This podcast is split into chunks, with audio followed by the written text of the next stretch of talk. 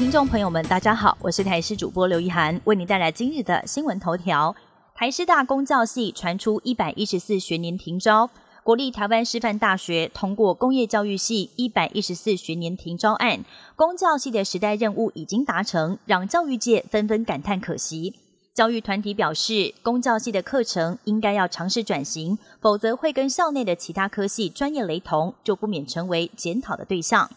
年关将近，但劳工却深感钱不够用。人力银行调查更发现，今年十二月到明年农历春节期间，有高达百分之八十四点七的上班族有意兼差赚外快，也创下二零一九年以来新高。其中包括百分之五十四点八有意兼差打工，以及百分之二十九点九已经在兼差打工了。而至于想要从事的工作内容，以餐饮业内外场人员将近五成居冠。寒流发威，今天清晨本岛平地最低温出现在新北市富贵角，只有九点四度。气象署预估白天温度会继续下滑，今天晚间到明天清晨，北部、东北部最冷的区域还可能出现六度低温。而在宜兰太平山，今天一大早就有民众在寒风当中等下雪，但是温度塔显示两度，温度还不够低。专家预估可能会入夜后降温，下雪几率才会比较高。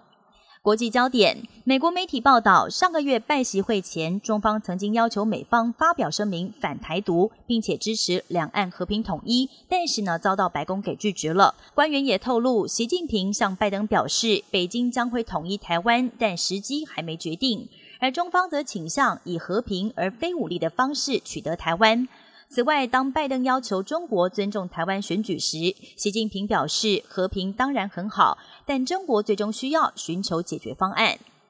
尽管美国敦促以色列将他们在加萨的军事行动由高强度转为低强度，但是以色列仍然持续对加萨发动猛攻。北加萨的贾巴利亚难民营遭到以军空袭，传出至少有四十六个人死亡，而南加萨拉法难民营也遭到空袭，造成多人死伤。加萨的哈马斯表示，加萨死亡人数已经达到两万人。美国总统拜登说这是一场悲剧，但是美国国务卿布林肯则表示，国际社会也必须对哈马斯施压，而不是只有针对以色列。美国加州大学伯克莱分校有一项最新研究发现，黑猩猩等猿类动物的记忆力相当惊人，它们可以记得分开几十年的同伴，而且感情越好，记忆越深刻。这也印证了科学家长期的看法：人类的记忆跟人类非常相似。以上新闻由台视新闻编辑播报，感谢您的收听。更多新闻内容，请锁定台视各节新闻以及台视新闻 YouTube 频道。